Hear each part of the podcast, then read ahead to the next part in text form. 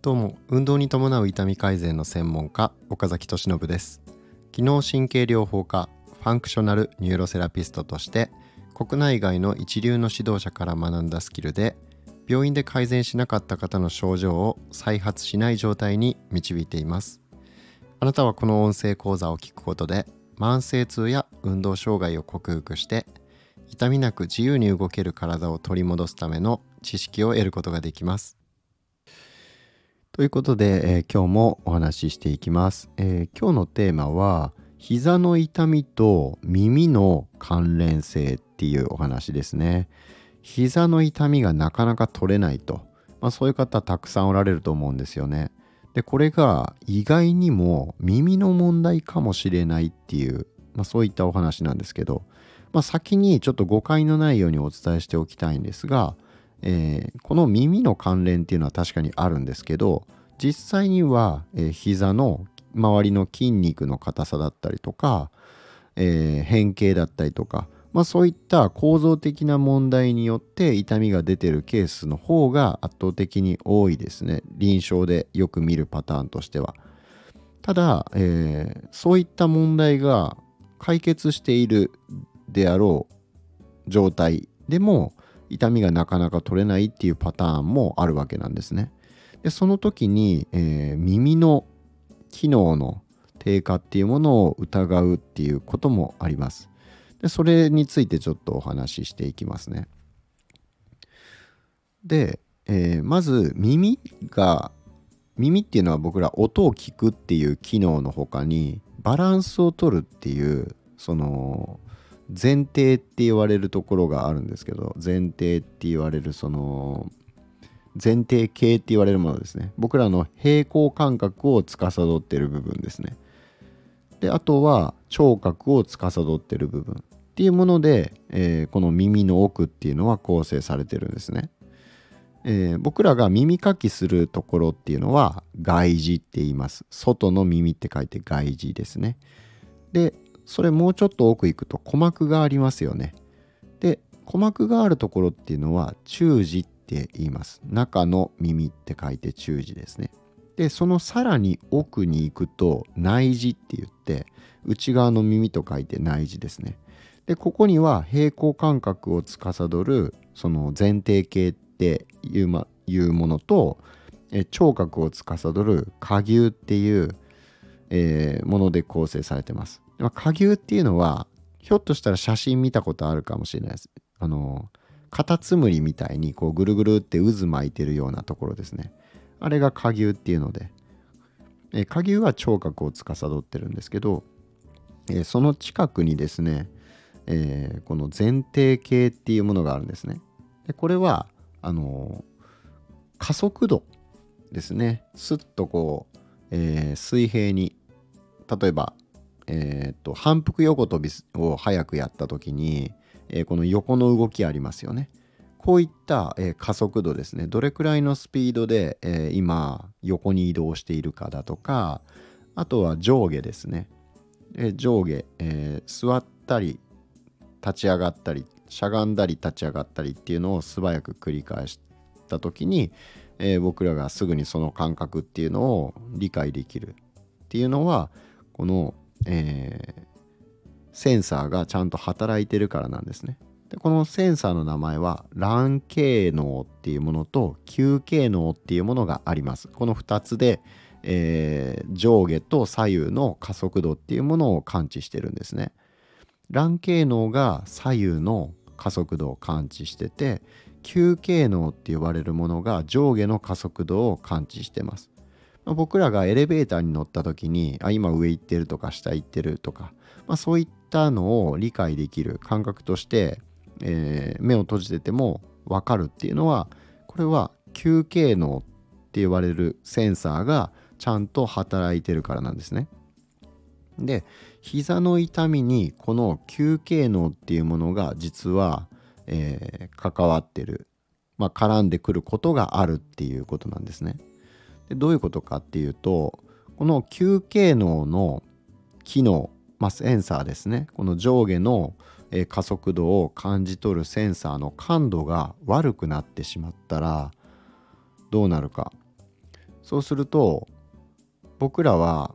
僕らの脳っていうのはあ危険だなと。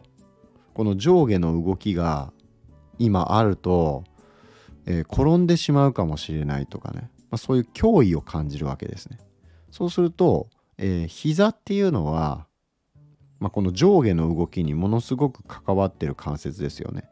え例えば階段を上ったり降りたりする時、えー、登る時にぐっとこう、えー、足持ち上げて足を乗せてぐっと膝を伸ばしてまた曲げてっていうのを繰り返すじゃないですか。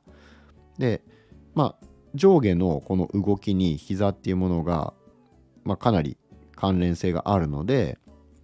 じゃあ脳はその膝を緊張させたいだとか、えー、痛みを作るっていうことをすることで、えー、この上下の動きっていうのをさせないようにするわけなんですね。そういう戦略を取るんです。そしたらまあ、取ることがあるっていうことですよ。そうすると、えー、膝には構造的な問題っていうのはそれほどなくても、えー、痛いっていうふうにとか動きにくいっていうようなことにつながってくるわけなんですよ。これ意外ですよね。まさか耳と、えー、この膝ですねそれが、えー、膝の痛みっていうものとかまあ、緊張っていうものが関わってくるっていうのは結構想像つかないですよねこういった知識がないと。なんですけど実際は、えー、そういったケースもあるっていうことなんですよね。なので脳っていうのはその脅威を避ける。この痛みの科学っていうものが今この脳が脳っていうのは脅威を避けるためにえー、痛みを起こすっていうねそういったことをやるっていうのがまあ分かってきてるわけなんですよ。なので、えー、まあストレスですよね。すごい会いたくない上司がいたら、えー、腰が痛くなって会社に行くのが難しいぐらい痛くなるっていうこともあるかもしれませんし、まあ、それも脅威を避けるための脳の機能なわけなんですよね。で今お伝えしたようなこの、えー、上下の加速度を感じ取るセンサーの機能が落ちたことによって、えー、脳がそれを脅威としてこの今上下の動きが出るのは、えー、怖いっていうことで、えー、痛みを出すと、まあ、そういったことが起こってきたりするのでまあなかなかこの痛みというのは一筋縄にはいかないっていうケースもありますということなんですよ。なので、まあ、こういったことは痛みの理解を深める上で必要不可欠で僕らの感じてる痛みっていうのは、えー、必ずしもその構造物筋肉とか骨とかに問題がなくても、えー、痛みっていうものを感じることがあるよとそれは、えー、脳が痛みを起こしてるから僕らに感じさせてるからっていうことですね。そしてその目的は、え、防衛反応っていうことが、えー、メインですね。一方で、えー、その防衛反応っていうものとはまた違って、えー、その昨日お伝えしたようなメゾリンビックドーパミンシステムっていうその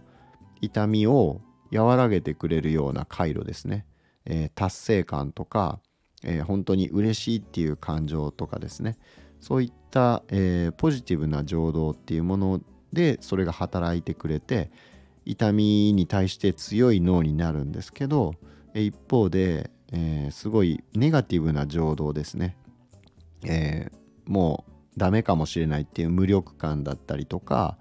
えー、不安恐怖ですね。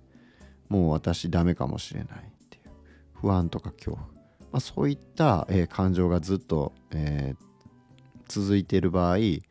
えー、自分の脳っていうのがそのメゾリンビックドーパミンシステムというその快感を感じる経路っていうものが、えー、だんだんこう鈍感になっていってしまって